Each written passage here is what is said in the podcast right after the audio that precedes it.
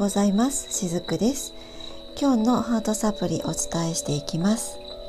えー、毎週土曜日この時間の配信は体とスピリチュアルの関係についてお伝えをさせていただいています。で今日もその体との関係についてですねお話をしたいなと思うんですが、えー、私この土曜日の配信以外の、まあ、平日は7時から配信をしているんですがその中でもですねよく、えー、出てくることになるんですけれども、えー、私たちのその体に現れる、まあ、心の症状でも、えー、体の方に現れる身体的な症状でもどちらともそうなんですがこういった体に現れる、え、病気だったり症状っていうのは感情のまあ、消化できなかった感情ですね。それらの最終表現の形だっていうふうによくお伝えさせていただいています。で今日はそのことについて改めてもう少し掘り下げてお話をさせていただこうと思うんですね、えー、私はその普段看護師の仕事もしているわけなんですけれども、一方でこういった、スピリチュアルケアラー雫としても活動をしているわけなんです。でこの雫の時は看護師の視点からはちょっと離れてですねエネルギーの世界からこの体に出る症状とかを見ているんですね。でその病気っていうのはエネルギー、まあ、このエネルギーイコール感情っていうふうに捉えていただいていいんですけれどもこのエネルギーの表現として体に表されたものだっていうふうに私は思っています。だからいくらその表現した結果で、まあ、それに対して対症療法をしたとしても、えー、例えば頭が痛いから、えー、鎮痛剤を飲むとかですね、まあ、そういった感じで対症療法をしたとしてもその原因を作っている感情の部分が癒されていかなければ、えー、やっぱり薬を使ってもなかなか改善はしないと思うんですね。もちろん薬の効果があって一旦は良くなってもまた再発を繰り返したりもします。でこれはですね例えば遺伝っていうふうに言われているものでさえもやっぱり感情のエネルギーなんですね。これは世代間で続けられている感情のエネルギーだったりします。えー、例えばこの遺伝っていうと親と同じような病気になるのは親から受け継いだマインドでもって似たような感情を持ってしまった結果それを生んでいたりするんですね。まあ、そういうことっていうのはある意味当たり前なんですけれども病院に行っても根本的なところは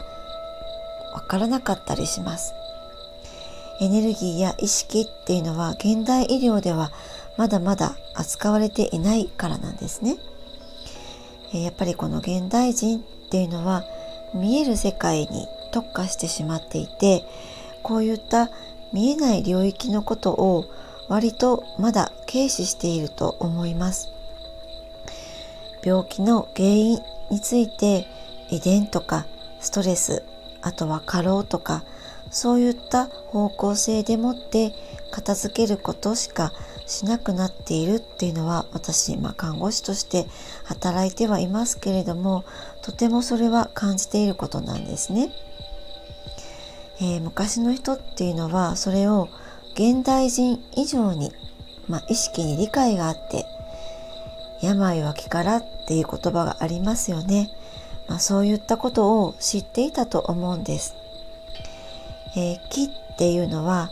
気持ちっていうところもあるけれどもやっぱりこれは意識あと感情、まあ、それまでを含む見えない領域のことだと思うんですね。この見えない領域の力で、えー、もちろん願望も叶えられます。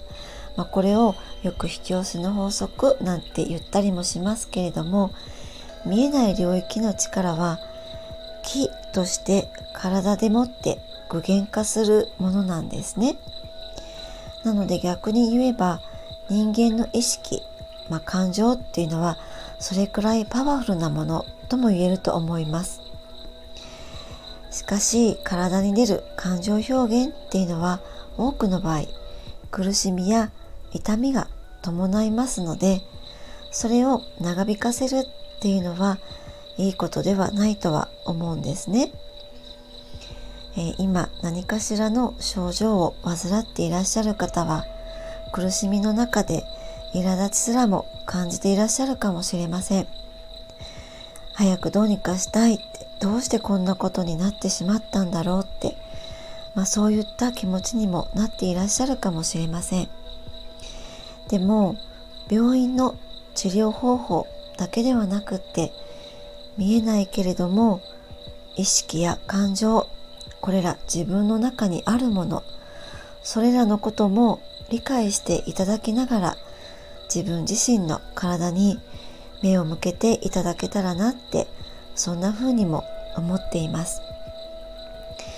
はい、えー、また来週のこのお時間もこの続き、えー、お話をさせていただきたいなと思います。